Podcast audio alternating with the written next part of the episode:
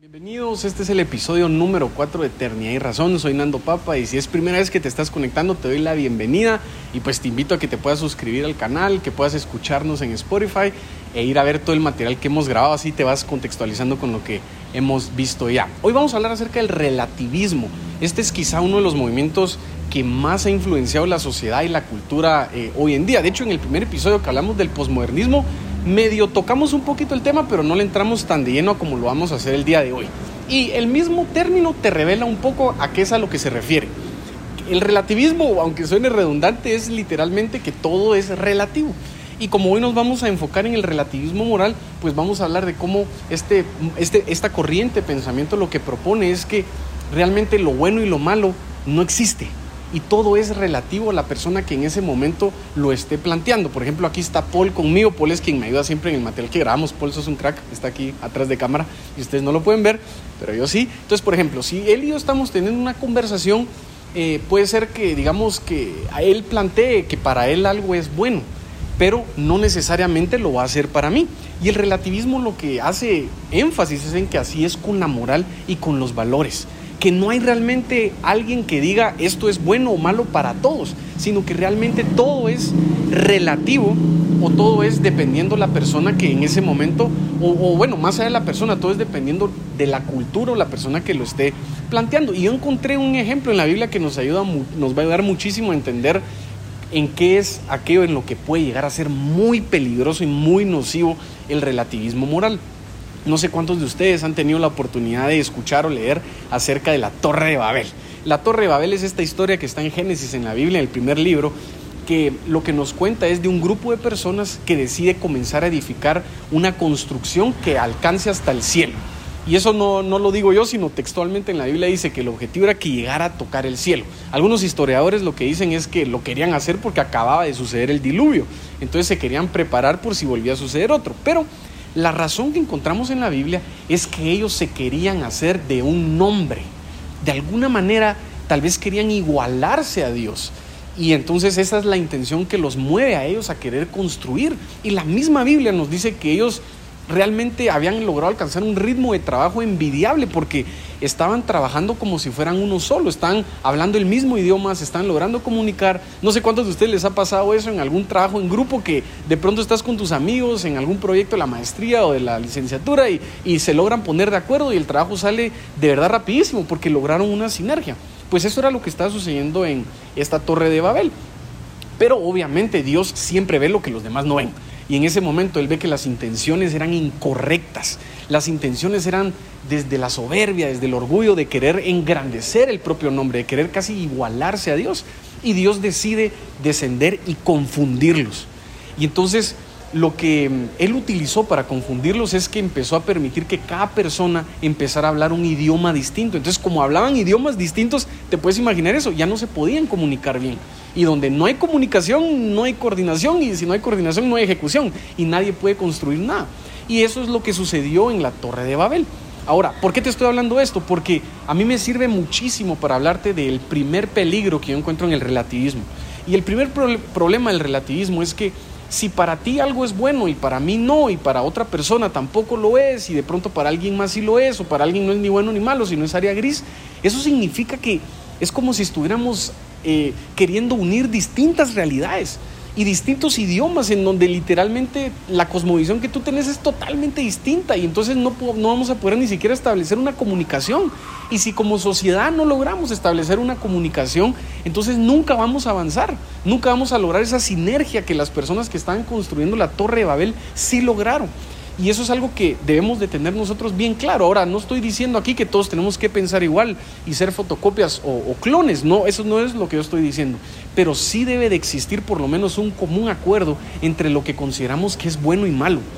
Y eso es algo fundamental. Por ejemplo, hoy en día, algo que tal vez hace años tú consideras que era algo básico, que todos sabemos que era bueno, no pareciera ser que no lo es. Y estoy hablando acerca del derecho a la vida algo que tal vez es en común, es decir, de hecho Rothbard, uno de los filósofos libertarios, postulaba eso, el, principio fundamental es que de los libertarios o de aquellos que, creen en ese movimiento de liberalismo es que tú puedes, tenés todo el derecho de ejecutar tu proyecto de vida como lo querrás hacer y la obligación de la otra persona es respetar ese derecho de vida. Pero hoy en día ni siquiera eso podemos lograr sentarnos a ponernos de acuerdo, si la vida es o no un derecho básico. Ahora, otro de los peligros que yo encuentro con el relativismo moral es lo siguiente, y es que te quieren amarrar las manos, por así decirlo, y te voy a explicar por qué.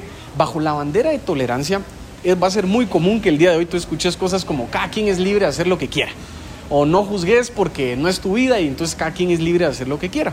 Pero si te pones a pensar, esto es cierto hasta que en algún momento en medio de su libertad la otra persona llega a violar un valor esencial de la humanidad. En ese momento es necesario que juzgues.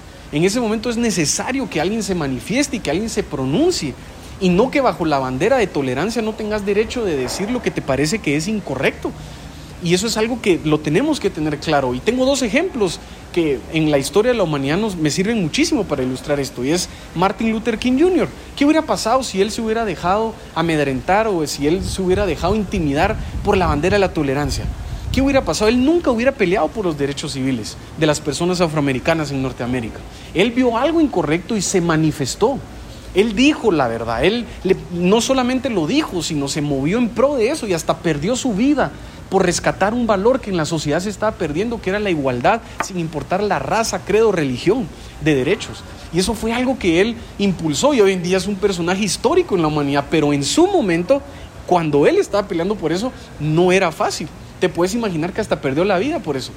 Pero si él hubiera vivido en estos tiempos de tolerancia, eh, quizás se hubiera, quizá lo hubiéramos hundido como sociedad, queriendo decir, no, pero es que cada quien es libre de hacer lo que quiera y realmente es cierto hasta que alguien viola un principio de la humanidad, un valor que es algo esencial y el relativismo no toma en cuenta esto. Otro personaje muy famoso es William Wilberforce.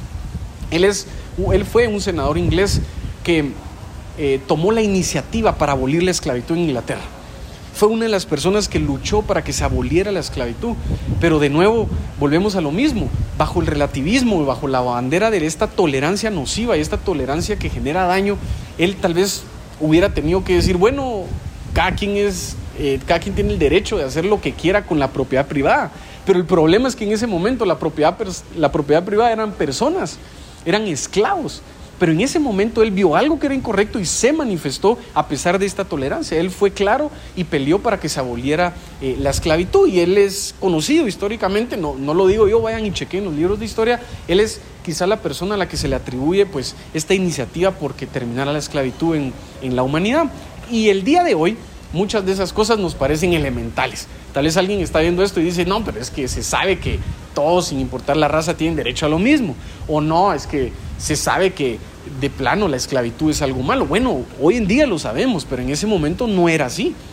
Y el relativismo moral a lo que nos lleva es a que cada quien nunca se pronuncie, sino al contrario, como no existe lo bueno y lo malo, como todo es relativo, entonces nadie va a decir nada nunca. Y es por esa razón que pues decidimos hacer este podcast y manifestarnos en contra de esto porque pensamos que uno debe de, respetar el proyecto de vida de alguien más siempre y cuando no atente contra un valor más esencial de la humanidad. Te voy a poner un ejemplo si quizá ya me estás en este momento pues estás bateando con las ideas que yo estoy proponiendo y es el problema del mal vecino. ¿Qué sucedería si tu vecino en su jardín hace cosas que no son morales? Por ejemplo, el otro día estaba poniendo este ejemplo y se me ocurrió esto, perdón por lo que voy a hacer, pero imagínate que tu vecino está haciendo sacrificios animales en su jardín ¿Qué, harías tú? ¿Para ti eh, seguirías utilizando la frase de cada quien es libre de hacer en su propiedad lo que quiera? ¿O te manifestarías en contra de eso? Pues yo creería que uno debería de hacerlo, porque es incorrecto. No importa qué tan relativista seas, tú sabes que hacerle cosas crueles a, los animales no está bien, no es algo bueno. Y es por eso, y, menos cuando lo están haciendo al lado de tu casa, en el jardín del vecino. Entonces, este argumento de cada quien es libre de hacer lo que quiera y en propiedad privada de alguna manera lo tenemos que mantener porque eso nos lleva a tener paz hasta que se viole algún principio o un valor que es más esencial que esa libertad que se le atribuye a la otra persona. Y debemos de manifestarnos. ¿Te imaginas a William Wilberforce diciendo, no, es que es propiedad privada? Para nada. Él se manifestó por encima de eso. Así que eh, ya para ir cerrando, no quiero que se quede algo en el aire y es lo siguiente. Cuando Dios fue, detuvo la, la torre de Babel, Él no lo hizo porque estuviera en contra del avance humano. Quizá alguien ya está pensando, ah, bueno, pero si Dios utilizó el relativismo, entonces, pues enhorabuena, ¿verdad? Quiere decir que Dios eso era lo que estaba buscando, pero realmente no era así. La razón por la que Dios detuvo el, el avance de la Torre de Babel es claro, por las intenciones incorrectas que las personas tenían en su corazón. Ahora nosotros tenemos que utilizar esto que estamos aprendiendo y pelear por aquello que sabemos y creemos que es correcto. Esto es un poco acerca del relativismo moral. Es el episodio 4 de Eternidad y Razón. Anda, chequea el resto de los materiales que estamos eh, publicando por aquí. Y no te olvides de suscribir al canal. Soy Nando Papa y fue un gusto estar contigo aquí.